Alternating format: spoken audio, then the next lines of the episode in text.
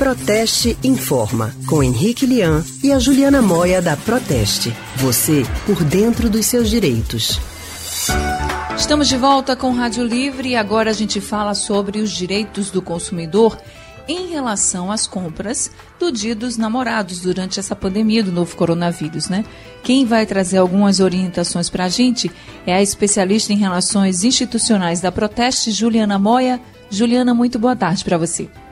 Boa tarde, Anne Leandro. Boa tarde a todos os ouvintes. Oi, Juliana. Boa tarde para você também. Seja bem-vinda mais uma vez. O Dia dos Namorados está chegando pela primeira vez. Muitos casais não vão poder nem estar juntos para comemorar. Para quem já sabe o que quer comprar, qual é a melhor forma de economizar no presente agora nessa época de pandemia?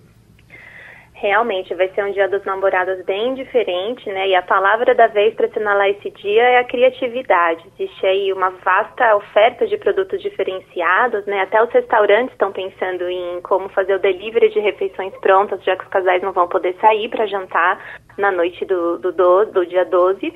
Então, a melhor dica que a gente pode dar para o consumidor é fazer uma boa pesquisa, né, daquilo que está sendo disponibilizado no mercado, procurar presentes diferenciados e consentimento, né, para assinalar essa data.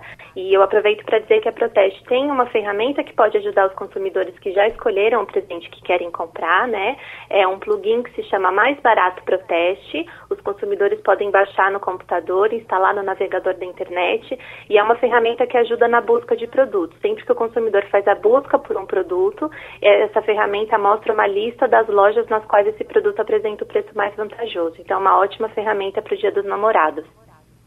É verdade. E quando o presente é comprado pela internet, né, a gente tem várias opções de sites, de preços e de prazos também. Vamos dizer, Juliana, que a pessoa resolveu agora só comprar.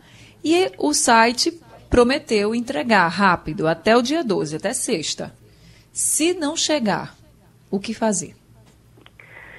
Anne, se, o, se a loja promete que vai entregar até, até o dia 12, ela tem que cumprir. A loja tem que cumprir tudo aquilo que é anunciado na propaganda e nas condições de venda daquele produto. Então, o que, que o consumidor pode fazer? Se não chegou mesmo no dia 12, o consumidor já tem o direito de cancelar a compra e obter a devolução integral de tudo que ele pagou, até do valor do frete.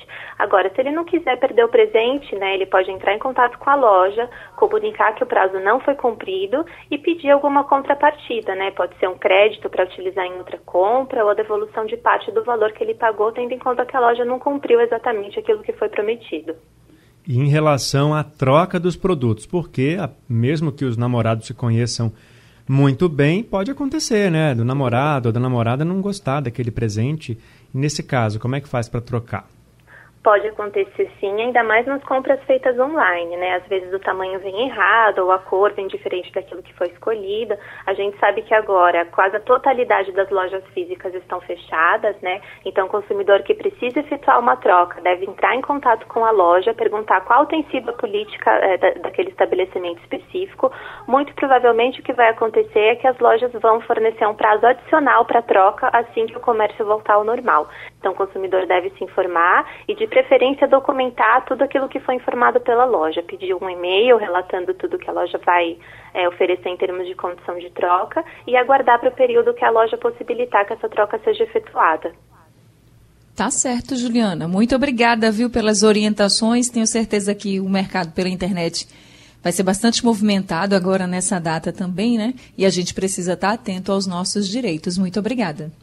Eu que agradeço, boa semana e até a próxima. Obrigado, Juliana. Acabamos de conversar com a especialista em relações institucionais da Proteste, Juliana Moia.